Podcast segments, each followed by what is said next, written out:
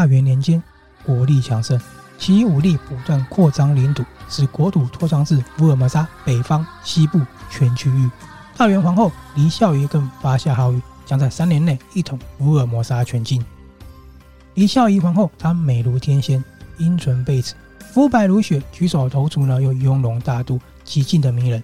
传闻凝视过她之人呢，无一不为她拜倒。事实上，她掌握大权，极尽集权又奢华无度，视旁人的生命如蝼蚁，视生死毫不足惜。有一说，他是被妖妃所惑。才沦于美色，荒诞度日，暴力为乐。但有皇后疼惜，妖妃无非作歹，也无人敢言。因为谏言者杀，说三道四者杀，妖妃不喜者也杀。其皇后所创立的十二神将，以军部大统李元景麾下的战神部队，更令周边各国闻风丧胆。李元景所率领的战神部队所向披靡，但是残忍暴力又嗜血无度，所到之处皆满目疮痍。寸草不生。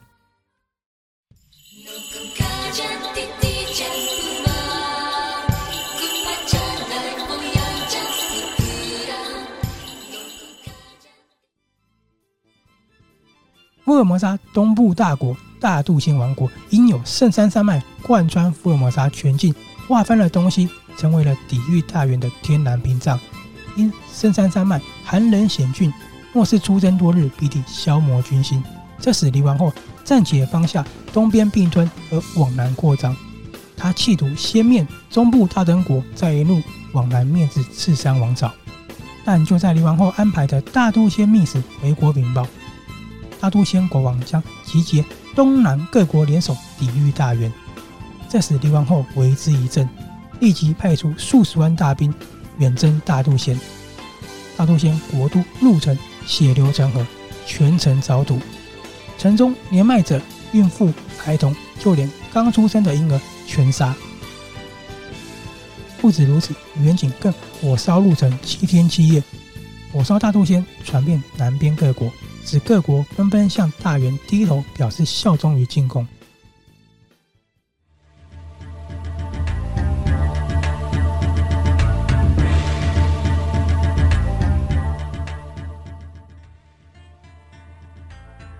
但事实上，大肚仙皇室并未全部遭到斩首。李元景火烧鹿城，表面上是杀鸡儆猴，其实暗地里是企图将消失的大肚仙公主逼出。因为皇后深知，若不斩草除根，幸存的公主必定在集结各国反扑。因为各国的效忠仅是表面，其实骨子里带的是深刻的恨。因此，倘若南方各国集结为盟，不但不可小觑，更为日后他统一福尔摩沙全境增添了绝大变数。但火烧七日过去，仍不见公主塔克林林身影。其实，李王后她并不知，她说先国王早在得知大元大军来济之时呢，就将小女托付好友，请求好友将小女带至南方诸罗国，传达反抗大元意志。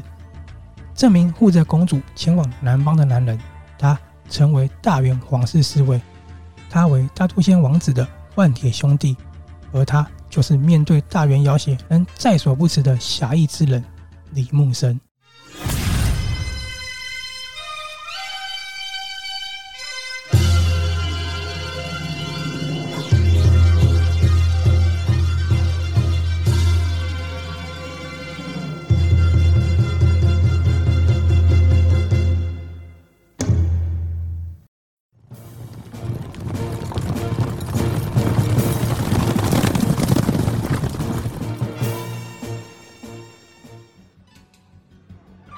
没有一个士兵不为他畏惧跟着迷。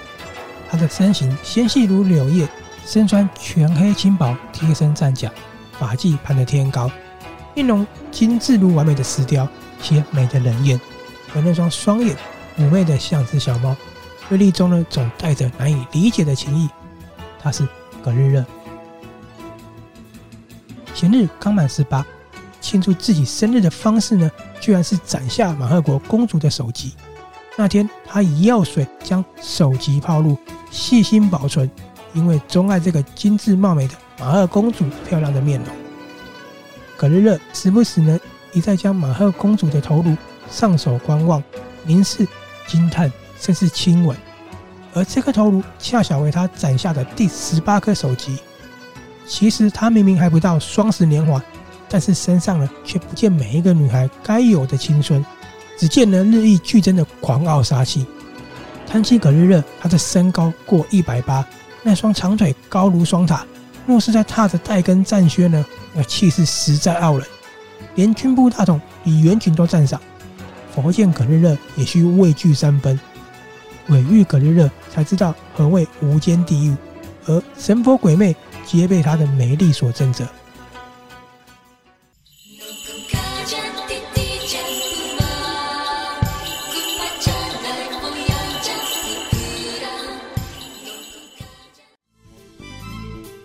宛如战神的葛日热，有对威震天下的专属兵器——双生明月镰。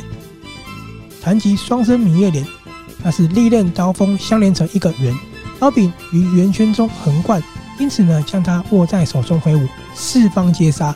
正因为它的外形圆如月，刀锋亮如明镜，取名明月。而共两把，两把呢又于长链与刀柄顶部呢，使两者相连，取名双生。当葛日勒手持双生明月镰，就如同天降取得神器，那真的实在是无人可敌啊！那日正是以这对双生明月镰取下了马赫国公主首级。据现场的部队所言啊，当葛日勒取下马赫国公主首级那一刻，他将这个头颅高高举起，随后亲吻，高声笑傲。那个场面令所有人都退避三分啊！葛日勒是十二神将中最年轻的领导者，才十六岁就做了大元总兵大将，在十七岁呢，更亲率火牛骑兵队。大破了平埔六国，帮助大元帝国往西扩张。如今十八岁呢，就成了十二神将的领导者之一，坐拥东乡战骑队、野猪战连，还有鲤鱼合兵，并仅听从军部最高统帅李元景指挥，因此已经是万人之上。谈起葛日热，正因为他的狂傲杀气，世人从未见过他的柔情，因此宫内相传着。正是因为上天呢将杀气抛入了凡间，因此众神才得以关爱众生，而掉入凡间的杀气呢就落于大元，幻化成葛日热。其实他不过十八岁而已，当然还有少女的娇柔之心，但唯一见过他如此像少女般开怀、撒娇、淘气，仅有家中那成日等待他归来的慵懒小黑猫璞玉。